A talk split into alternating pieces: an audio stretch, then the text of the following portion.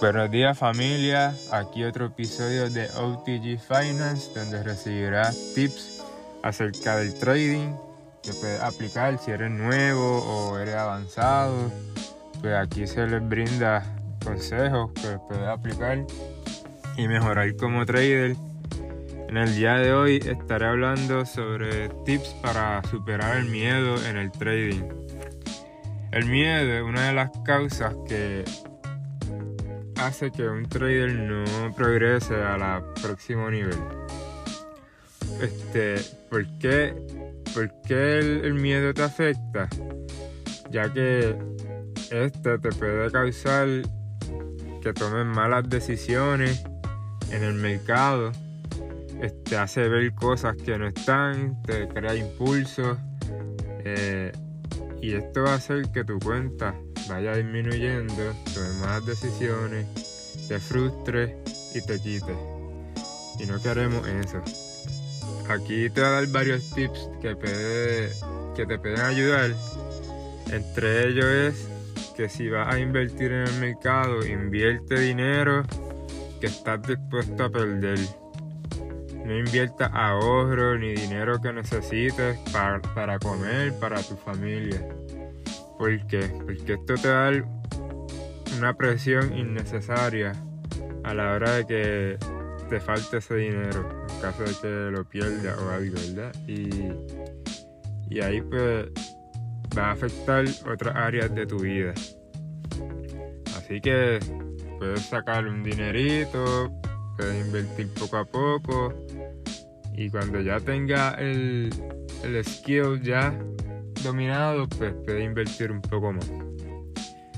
El segundo tip es desprenderte de tu relación al dinero. Tienes que pensar que el dinero no existe. Que eso es un, simbolismo que le da a la sociedad una importancia a él. Así que tú tienes que pensar que el dinero no es tan importante en ese sentido, ya que si tú pierdes ese sentido en el, trading, pues te puede ayudar a pensar más claro, ¿verdad? A la hora de tomar una decisión. Y si lo pierdes no te da tanto dolor emocional. Así que esto es algo que conlleva tiempo ya que pues desde pequeños nos te enseñan el valor del dinero y pues hay que romper ese patrón mental. Y pues para esto recomiendo muchos libros y podcasts donde les pueda ayudar. También otra cosa, el tercer tip es aceptar que el mercado es un juego de probabilidades. Esto es riesgo y recompensa. Si arriesga uno, y ganas tres, pues ahí esas tres que ganaste te puede ayudar a próximas pérdidas, que no te vayas en negativo. Así que tienes que aceptar que en el trading tú ganas y pierdes. Así que ahí es donde tienes que controlar las pérdidas eh, y las ganancias. Sobre todo las pérdidas. Tienes que saber siempre cuánto va a perder. Y el otro tip que te puede ayudar, el cuarto tip es calcular bien el riesgo de tus pérdidas. Muchas veces la gente no calcula, arriesga demasiado, eso le dicen sobreapalancamiento. Y cuando pierden se les fue la mitad de la cuenta. Eh, esto pasa siempre, esto es cuando uno empieza, le entra esa, esa euforia de ganar dinero y pues no se debe eh, pensar así, como que desde un principio hay que crear ese hábito de calcular y evitar dar ese home run que muchos quieren dar al principio.